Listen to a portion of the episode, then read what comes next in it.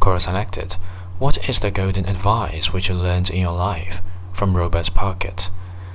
I'm going to stay true to my character here and write something a little more edgy.